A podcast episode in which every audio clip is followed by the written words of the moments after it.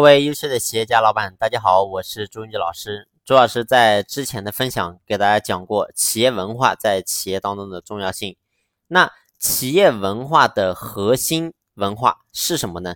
其实核心文化就是必须要统一员工的思想、价值观，因为只有价值观统一，才能够同频共振。就好比不是一家人不进一家门，一定是有着相同的价值观。才能够真正成为一家人。两个人结婚，两个家庭结合，那背景各方面完全的不一样，能够持久走下去的根本，就是因为有着相同的价值观。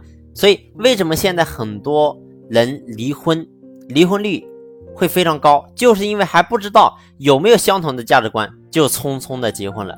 所以，回到咱们的企业也是一样的，咱们作为老板，你想要员工。能够追随咱们，那么就必须要给员工植入自己的价值观，植入企业的文化，让员工能够真正的跟企业融为一体。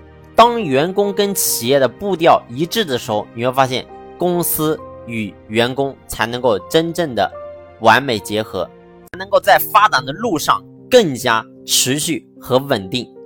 所以呢，这是企业文化的核心文化。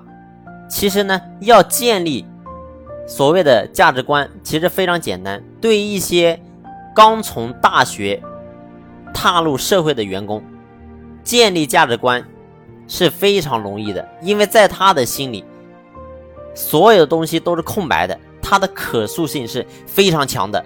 而对于一些社会中打拼过十年、二十年、有着独立价值观的员工来讲，他们是有能力的。但是呢，身上的会有一些不良的风气，但是呢，这个东西你会发现是比较难改变的。所以，对于咱们老板来讲，遇到这种有能力却不好驾驭的员工，咱们老板必须要不遗余力的将他原本的价值观给敲碎，然后呢，植入咱们自己的价值观。一旦这种员工植入了我们企业的价值观，你会发现他跟企业融为一体。他就能够真正的成为咱们的左膀右臂，而且呢，发挥非常大的作用，让企业真正的腾飞起来。